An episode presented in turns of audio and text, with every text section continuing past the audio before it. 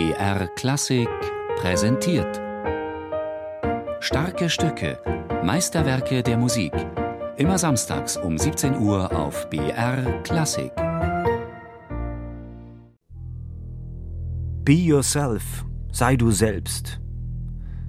Was wie ein abgedroschener Slogan aus einem Motivationsseminar für Führungskräfte klingt, kann für Komponisten zu einem essentiellen Problem werden. Wie löse ich mich von falschen Vorbildern? Was ist mein wahres künstlerisches Ich? Be Yourself. Es war einmal, Mitte der 60er Jahre, da steckte ein junger amerikanischer Komponist namens John Adams tief in der Sinnkrise. Der 1947 in Massachusetts geborene hatte ausgiebig Europas Tonkunst studiert. Er war sogar Klarinettist im renommierten Boston Symphony Orchestra gewesen. Aber was hatten die übermächtigen Klänge der alten Welt, ob traditionell oder avantgardistisch, mit seiner konkreten Lebenserfahrung zu tun? Bach, Beethoven, Schönberg, Boulez, bin ich das überhaupt?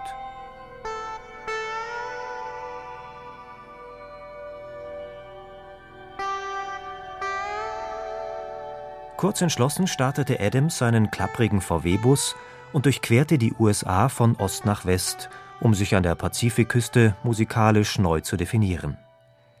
Der Komponist war kein Einzelfall.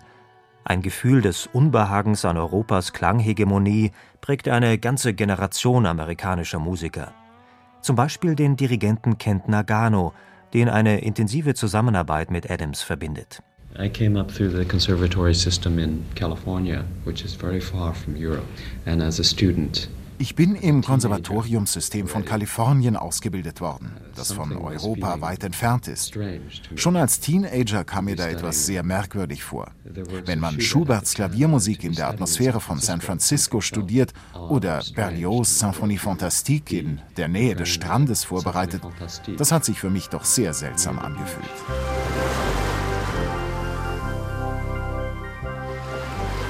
Be yourself, sei du selbst.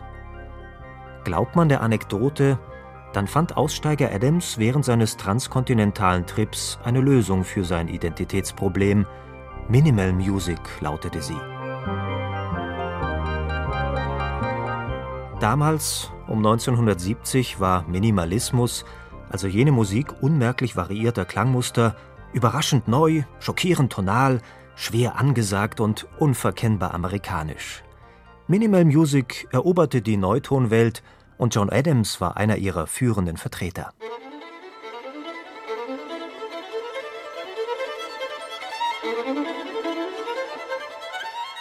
Das Werk, das im Mittelpunkt der heutigen starken Stücke steht, markiert jedoch nicht den Anfang von Adams minimalistischen Weg, sondern das Ende einer stilistischen Ära, wie es der Amerikaner einmal selbst gesagt hat.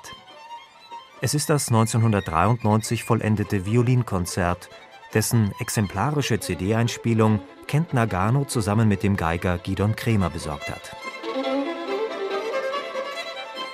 For me, I found always some special quality in, in John Adams's music that's different from other composers who people link together in the same style of composition. Ich habe in den Werken von John Adams immer Qualitäten entdeckt, die ihn von anderen Komponisten unterscheiden, die man mit diesem Kompositionsstil verbindet. Zunächst versucht Adams immer, kompositorische Risiken auf sich zu nehmen. Manchmal ist er mit seinem Risiko erfolgreich und es hilft ihm, sich als Komponist weiterzuentwickeln. Manchmal, wie es bei Risiken so üblich ist, scheitert er ja auch fürchterlich. Das wichtigste Kriterium für mich ist, Adams hat das wunderbare Privileg, beim großen Publikum Erfolg zu haben. Dennoch lässt er sich nicht verführen, seine Erfolgsformel ständig zu wiederholen.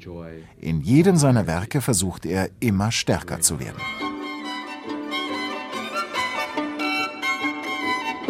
Be yourself. Nur wer sich bei jedem Werk neu hinterfragt, nach neuen Aspekten und unerwarteten Perspektiven sucht, kann als Komponist künstlerisch wachsen.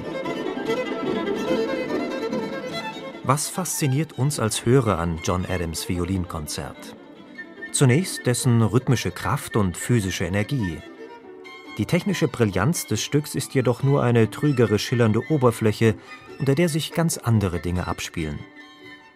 Adams Konzert reflektiert europäisches Virtuosentum aus amerikanischem Blickwinkel.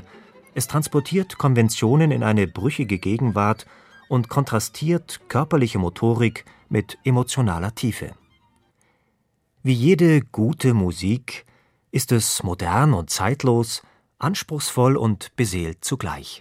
You look for those qualities intellectually, from technique speak to you. Welche Qualitäten sucht man in einer Komposition? Intellektuelle und kompositionstechnische Qualitäten, natürlich auch emotionale. Spirituelle Erfüllung und körperliche Erfahrung sollen auch vorzufinden sein. Eine großartige Partitur besitzt wahrscheinlich alle diese Qualitäten. Sie ist in der Lage, mit den Musikern und den Zuhörern zu kommunizieren.